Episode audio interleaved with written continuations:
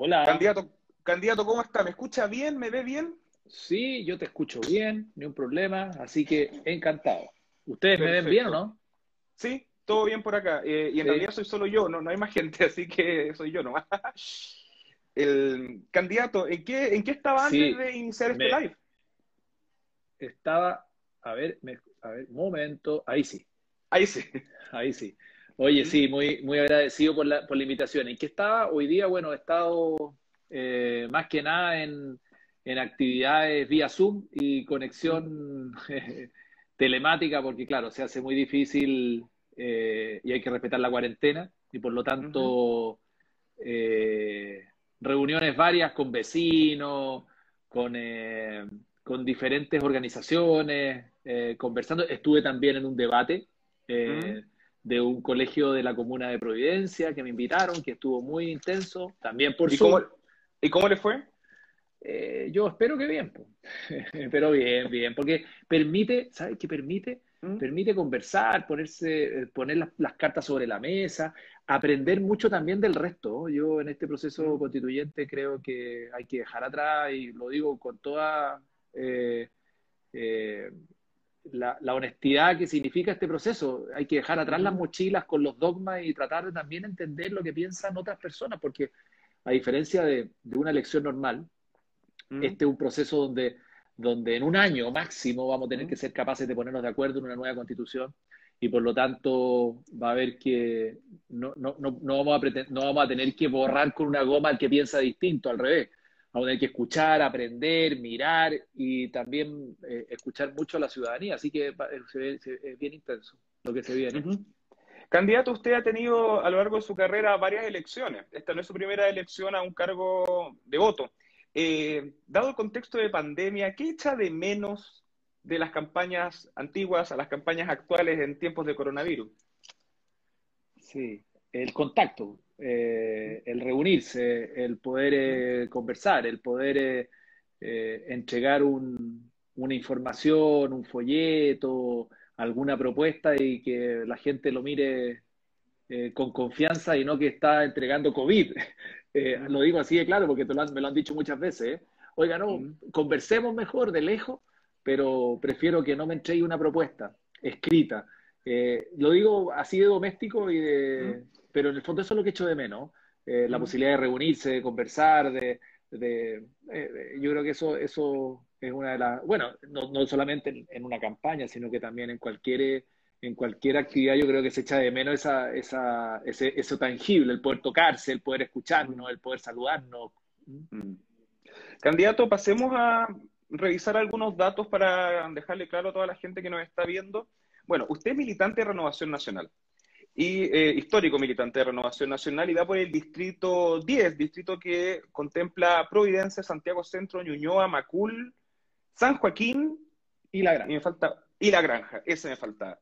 Eh, puede parecer rara esta pregunta porque probablemente se la han hecho muchas veces, pero hay mucha gente que nos está viendo y que nos va a ver después que probablemente, probablemente no sabe. ¿Por qué usted es RN? ¿Qué vínculo tiene usted con su, con su partido en cuanto a los principios? ¿Por qué le acomoda ser militante de Renovación Nacional? Sí, a ver. Mira, Renovación Nacional tiene una declaración de principios muy reciente, del año 2014, que me tocó a mí modificarla, siendo, Ujú. eh, impulsé ese proceso porque creía que era muy necesario y muy importante. Eh, la constitución, o sea, perdón, la declaración de principios de nuestro partido eh, es de los, era de los años 80 y por lo tanto era muy ochentera en todo el sentido de la palabra. Era muy guerra fría, era Mm. muy en la lógica de aquí están los buenos y acá están los malos. Eh, eh, y, y- y era necesario refrescarla. La- la- la- el Partido de Renovación Nacional es un partido que representa eh, la histórica derecha de los últimos 200 años en Chile, con sus cosas buenas y cosas malas, eh, que tiene una raigambre más bien histórica desde el punto de vista, hay, hay gente nacionalista, hay gente que viene del Partido Nacional, hay gente agraria, hay gente radical, eh, hay, hay, hay personas más liberales, y todos forman parte de ese partido. Renovación Mm. Nacional es un partido que representa mucho el sentido común, eh, y, donde la libertad forma parte importante de nuestros postulados, donde la democracia forma parte importante de nuestros postulados, donde el rol del Estado, y eso quiero decirlo bien claro, porque ahora todos hablan del Estado solidario, donde en nuestra declaración de principios hace seis años atrás se estableció que teníamos que transitar de un Estado subsidiario a un Estado solidario y quedó establecido en nuestra declaración de principios un anhelo de avanzar hacia un Estado más solidario, más presente, donde, eh, donde, donde jugara un rol eh, ese Estado. Y esa discusión la dimos el año 2014 y se aprobó y se zanjó. Eh, eso es lo que representa Renovación Nacional y por eso estoy ahí. Yo estoy muy contento de estar en, un partido donde no todos pensamos igual, evidentemente, pero, pero, pero sí, creo que es importante. Candidato, y a propósito que lo mencionó en relación a esa reforma que hicieron a, los principios de, renovación nacional, eh, una de las modificaciones más importantes, a mi parecer, eh, fue la que tenía relación a los puntos vinculados al, golpe, al golpe de Estado y a la dictadura militar. Eh, fue muy difícil sacar esos principios o, esos enunciados de un partido de origen de derecha. Sí, y, y eh, la y veo que, lo, lo, seguiste bien de cerca ese, ese debate. Eh, efectivamente, efectivamente eh, fue un debate intenso porque la declaración de principios se hizo con posterioridad al golpe de Estado y por lo tanto toda la política estaba muy marcada de lo que ocurría en esa época. Y, y por lo tanto también en nuestra declaración de principios se hacía mucha alusión eh, al mundo militar, al rol que jugaron en la política y que la sociedad iba dejando de lado. Eh, y evidentemente un partido no tiene que hacer alusiones a hechos históricos, tiene que hacer alusiones a ideas, a propuestas, a planteamientos. Eso es una declaración de principio. Eh, las declaraciones de principio buscan eso precisamente, conceptos a los cuales uno escribe.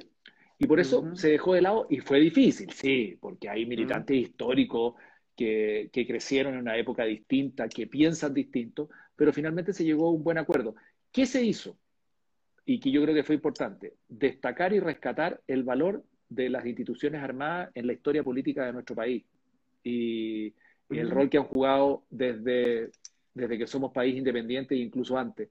Entonces, eh, el rol que han jugado y eso eh, evidentemente eh, quedó plasmado como, una, como algo deseable de reconocer pero no respecto de un hecho histórico. Mm. Candidato, usted hace un ratito habló sobre que RN concentra distintos puntos de vista, liberales, hay algunos más conservadores, eh, hay algunos, como dice usted, que apuntan más hacia un Estado solidario, otros quizás a un Estado actual como el de el subsidiario. Dentro de esa diversidad que tiene Renovación Nacional, ¿considera que todavía hay pinochetismo dentro de Renovación Nacional? Y de ser así, ¿Cree que le hace bien al partido? Yo creo que hay, mira, eh, hay, o sea, hay militantes que sí adscriben y que, y que, le, y que tienen un reconocimiento y que tienen una, una lógica más eh, de, pinochetismo, como lo señalas. Eso, eso es así. Pero, pero eso no marca ni, ni, complejiza la relación entre los militantes. Son, más bien, los militantes entendieron que son eh, adhesiones personales, no institucionales, porque así lo hemos marcado desde el día uno, eh, y, efectivamente existe. Eh, y forma parte de, muchos militantes más bien históricos, antiguos, que, llevan un tiempo y que, y que, y que tienen esa adhesión personal. el partido, evidentemente, tiene, tiene claramente, y, por eso hicimos esa declaración de principios como la que, que conocemos y que, y que, y que señaló lo que señaló. Perfecto, candidatos. Vamos a materia constitucional. Bajo su criterio, ¿cuáles son las tres propuestas más importantes para el debate constitucional? La primera, eh, sumar causas sociales y derechos sociales a la Constitución, que yo creo que son importantes, pero no todas como una lista de supermercados. Para mí, dentro de esa, y yo como ministro de Vivienda en su minuto creo que la vivienda digna, adecuada, la ciudad justa y la integración social, para mí es fundamental que esté. Eh, eh, y no solamente por lo que significa la vivienda, que es lo más importante para una familia, ¿no es cierto? El techo, las paredes, etcétera, sino que también lo que significa la planificación y el desarrollo de la ciudad, porque en la ciudad ocurre todo. Y normalmente uno dice, oye, pero la constitución puede preocuparse de la ciudad justa, de la integración social y de la vivienda digna, sí, y lo hacen constituciones mucho más modernas. Eh, y yo lo creo así. Cuando uno planifica, uno piensa el crecimiento de una ciudad, eh, significa también que tiene que haber equipamiento, servicios, comercio, eh, transporte público, centros de salud familiar y un largo etcétera. Y eso perfectamente puede quedar enunciado como necesario para que cuando los gobiernos regionales, los gobiernos comunales lo desarrollen, lo hagan de buena manera. Bueno, eso forma parte de derechos sociales que para mí son fundamentales. Segundo, un Estado eficiente. Un Estado eficiente, un Estado que esté al servicio de las personas, porque uno puede decir, yo quiero un derecho social, quiero una pensión básica universal, quiero sumar la, vivienda, pero si no tengo un Estado eficiente que esté al servicio de las personas, que haga bien las cosas, eh, a mi juicio, eh, eh, no, no va a estar, no va a cumplir bien su rol. Y, uno y un tercer punto que para mí es sumamente importante, niños, niñas y adolescentes en la Constitución, con derechos claros, con con, con eh, como sujetos de derecho y como algo aspirable y deseable. Por, eso como tres temas que son para mí relevantes. Hay muchos más, pero evidentemente la pregunta te, lleva a reducir. Perfecto. Candidato, sobre estas tres propuestas que acaba de señalar, eh, a ver, detengámonos un poco en eso del Estado eficiente. Hay sectores de la derecha que han enunciado en distintas eh, entrevistas desde el estallido social que el problema no tiene que ver con la constitución, sino que con la eficiencia del Estado. Usted ahora señala que hay que conseguir eso a través de la constitución de un Estado eficiente. ¿Cómo se consagraría y qué significaría eso si lo bajamos al día a día, al ciudadano común? Yo no creo que el problema del, estallido eh, o de la, de la, acumulación de rabia, temores, abusos sea producto del Estado. Yo, o sea, como, como única razón exclusiva, a eso me refiero. Evidentemente, eh, todas las, todos tienen eh, eh, algún grado de responsabilidad en lo que la marcha de nuestro país, de sus aciertos y de sus errores. yo creo que la Constitución también puede hacer mucho porque esto camine bien y se resuelva bien. Me refiero rápidamente, cuando tú tienes una Constitución que no produce afecto, que no produce adhesión, como produce, por ejemplo, un emblema, la bandera, el nombre de nuestro país, etcétera, o cualquier otra institución, efectivamente quiere decir que algo no está cuajando. Y, por eso creo que la Constitución, en su proceso que está viviendo, puede ayudar mucho si se lleva de buena manera y se conduce de buena manera a que tengamos eh, un país que eh, responda a, causas comunes, a, a, sueños comunes y que se conduzcan de buena manera. Pero bien, dicho eso, el Estado, eh, precisamente cuando uno dice, yo quiero un Estado eficiente, yo, mira, yo creo en un Estado solidario, más que el que tenemos ahora. No un Estado que te diga cómo te vistes, ni cuál es el colegio que vas a decidir para tus hijos, pero sí un estadio, un Estado que regule, que en algún minuto, cuando uno decide un determinado proyecto de vida, te apañe, te acompañe y, lo puedas desarrollar de buena manera y que cuando haya abusos los sancione y los sancione de verdad y cuando tenga que otorgar servicios como por ejemplo una, sociedad más segura lo haga y cumpla de verdad. Eso se puede hacer y eso, eso puede quedar plasmado en ciertos capítulos cuando se vayan desarrollando eh, en la Constitución en ciertos capítulos. Por ejemplo, ¿por qué no tener un defensor ciudadano? No lo tenemos, en la Constitución puede estar. ¿Por qué no tenemos una defensoría de las víctimas? En eso se plasma, en la Constitución también puede estar. ¿Por qué, no, tenemos un ministerio público, a mi juicio, elegido por las personas? Eh, y no designado como es hoy día, para que respondan de su pega bien hecha, tal como lo hacen otras autoridades elegidas en cuanto a la persecución de los delitos. Y así, eh, yo creo que podemos avanzar bastante en eso. Candidato, eh, vamos un poco a su era de ministro. Usted le tocó ser ministro de Estado en un momento bastante complicado, histórico y reciente, como lo fue el estallido social del 18 de octubre. Se lo pregunto de manera testimonial. ¿Cómo vivió ese día de fuertes protestas, eh, siendo ministro, estando dentro del ministerio y sobre todo siendo para muchos parte o la razón del descontento. Sí, yo creo que la razón del descontento es este gobierno y no son los, como, los, como se decía eh, eh, en algún minuto, que tal o cual persona. Yo creo que la razón del descontento es una acumulación de abusos y de no solucionar un, sinnúmero de problemas. Yo en lo personal era ministro de Vivienda y en lo doméstico ese día en la mañana, viernes 8 de la mañana, estábamos poniendo la primera piedra de lo que era eh, la reparación y la recuperación del portal de Matadero Franklin, que ya está listo.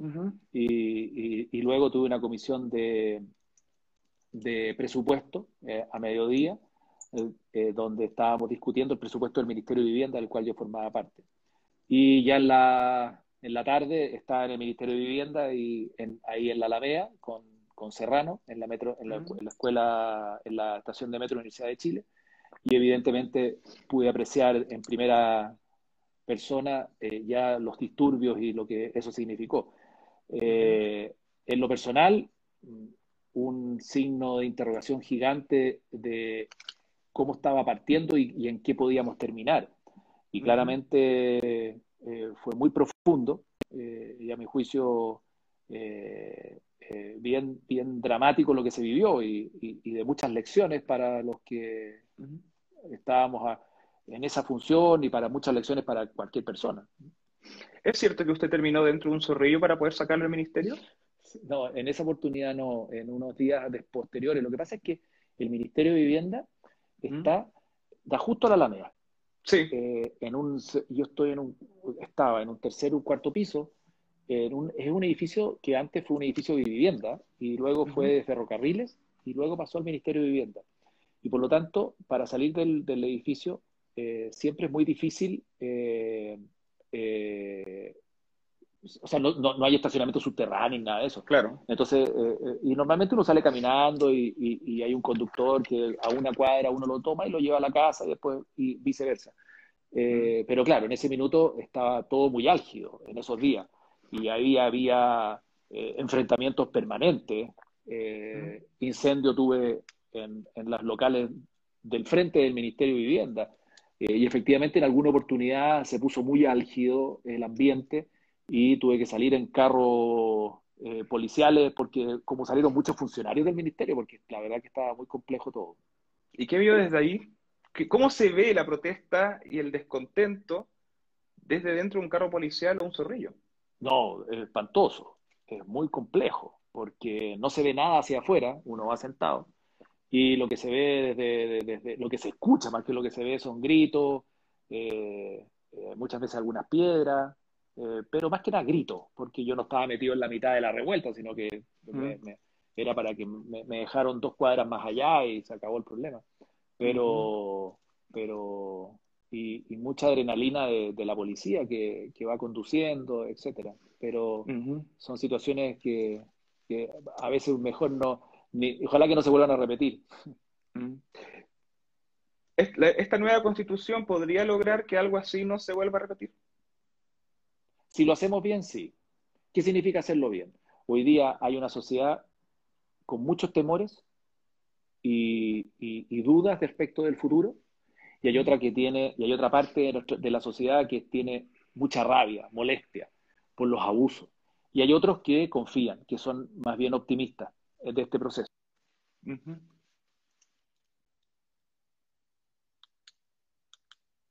A ver, parece que perdí contacto con el candidato y no sé por qué me tocó esto como si fuera un, alguien que me esté soplando, pero no. A ver, vamos a ver si podemos retomar el contacto con Cristian Bonkever, porque él se quedó pegado. Ahí sí, ahí sí, a ver. Espere, que lo estaban llamando. No, no lo escucho. A ver. No, no lo escucho, candidato. Ahí sí, ahí, a ver. Ahí sí. Diga, Hola, diga hola. Ah. Hola. ya, Oye, sí, perfecto. Entonces, eh, eh, y, yo creo que si la constitución, si hubo generaciones que resolvieron estos problemas eh, en otras épocas de nuestro país, supongamos la constitución del 25, que resolvió incluso dilemas de exilio, resolvió dilemas de presidentes exiliados, de guerras civiles, y una generación fue capaz de ponerse de acuerdo y decir, ¿sabe qué más?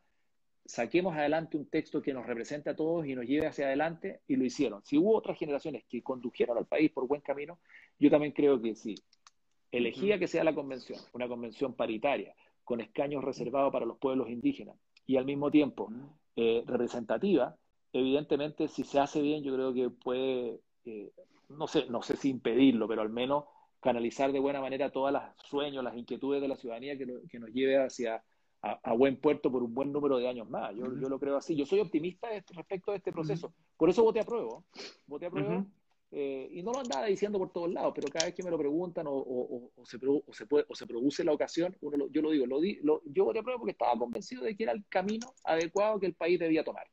¿Y la eh, segunda pregunta que votó? Convención constitucional. Convencido desde el día uno. a las dos eh, voté desde el día uno y lo dije públicamente, porque estaba convencido de que era el camino que había que tomar. Y, y, creo firmemente que es un proceso que, que puede llegar a buen puerto. Candidato, eh, en esa época de, de, mucha protesta, eh, hubo cambio de gabinete, ¿ya? Y pasó en ese cambio de gabinete algo bastante particular y se lo quería preguntar a usted como político, si, si puede haber un cambio respecto a eso en la constitución nueva. Nombraron a Víctor Pérez como ministro, nombraron a, a, a Belolio como vocero, y se tuvo que hacer todo un engranaje, como todo un juego de ajedrez, de que había que nombrar a un alcalde para que reemplazara al alcalde que asumió como diputado, que asumió como ministro, y yo me pregunto, ¿dónde queda el voto de la gente? Y resulta que el artículo 47, si no me equivoco, de la Constitución dice que son los partidos políticos quienes deciden quién reemplaza a un senador o diputado en ejercicio, si es que asume algún cargo o si se muere.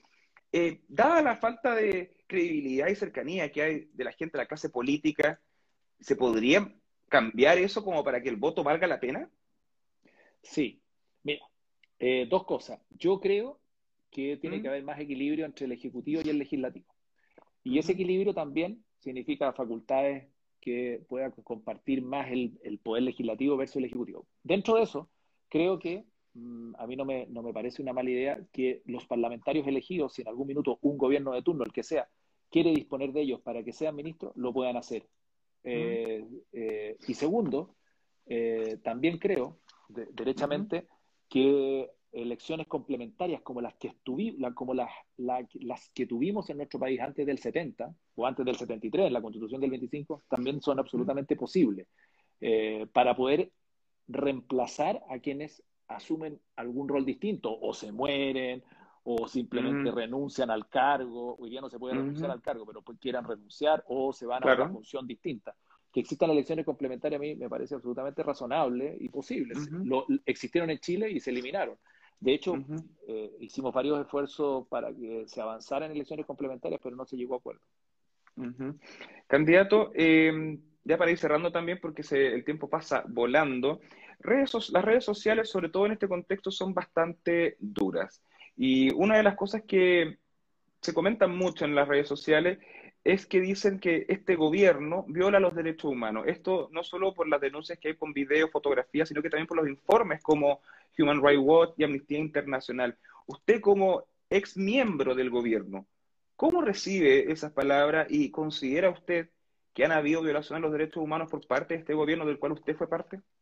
Yo creo que, que, nadie desea que un gobierno o que un país se viole los derechos humanos. Eso por un lado. Mm. Segundo, evidentemente, evidentemente ha habido violaciones de los derechos humanos y eso está en investigación en la justicia. Ahora, llegar a la conclusión después de esa violación de derechos humanos, que es el gobierno el que con su maquinaria el que está provocando la violación de los derechos humanos, yo no lo creo mm. eh, no lo, y tampoco lo, estimo así. Sí creo que eh, existieron y las personas que formaron parte de la toma de decisiones o, de las acciones que fueron en esa línea, evidentemente están siendo investigadas y tienen que ser sancionadas como corresponde. Eh, yo creo que si, si, hay algo que, tenemos que resguardar y salvaguardar a como dé lugar, es la integridad de las personas y que su dignidad y sus derechos, en este caso su, la, la, individualidad, la, por, por, sea resguardada lo más posible y cualquier violación que eso signifique tiene que ser sancionada y condenada, eso siempre. Candidato, ahora sí para cerrar, y esto puede ser quizás un dato freak, tengo entendido que usted es DJ. Ah, sí, sí, sí, sí. Ya. Eh, bastante interesante. Si le tocara poner la música para el cambio de mando cuando Piñera deje el gobierno, ¿qué música mezclaría? eh, eh hay una, hay una, hay una canción de Miguel Mateos que se llama eh, Cuando sea grande, que se, eh, nena, nena, ¿qué vas a hacer cuando seas grande? Eh, ¿Ya? Y, ahí cuenta un montón de, episodios. Pues uno, uno, una de, de, las letras de la canción dice presidente de la nación. Eh, yo creo que yo creo que podría ser algo simpático como una canción a, a, mezclar ahí.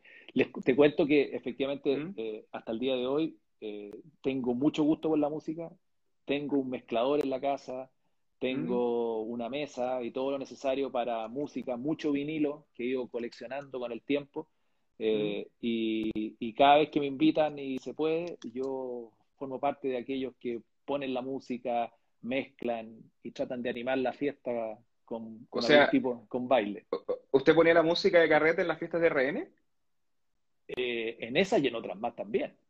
Ay, ya, qué interesante a mí, punto. A mí, me, a mí me invitan y lo, lo hago. De hecho, en mi casa cada vez que viene eh, ¿Mm? pongo vinilo, mezclo y me gusta mucho. Y cuando de repente uno tengo tiempo, ahora un poquito menos, pero cuando uno tiene tiempo, llego a la noche y trato de escuchar música, me, me gusta mucho la música electrónica. Y recomiendo ¿Mm? uno, Paul Van Dyck, gran, gran eh, DJ. Perfecto. Cristian Bonkever, candidato a la Convención Constitucional por el Distrito 10 por Renovación Nacional. Muchas gracias por su tiempo y disponibilidad. No, encantado y muchas gracias por, por el tiempo tuyo y por la posibilidad de conversar y darme este espacio. De verdad lo agradezco mucho, mucho, en serio. Muchas, muchas gracias. Gracias a usted. Hasta luego.